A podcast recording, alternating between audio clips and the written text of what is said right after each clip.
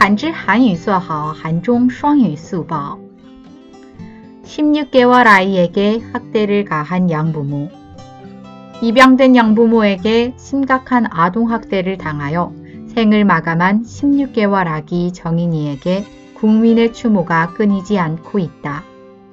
양부모에게 살인죄 적용과 아동학대를 막기 위한 법안 개정 요구가 SNS에 정의나 미안해,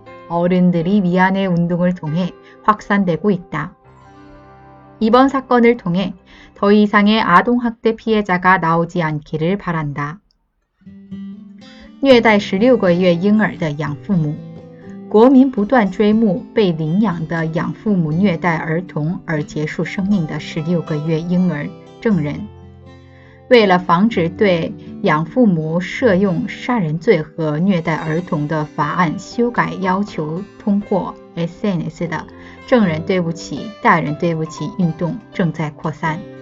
希望通过此次事件，不要再出现虐待儿童的受害者。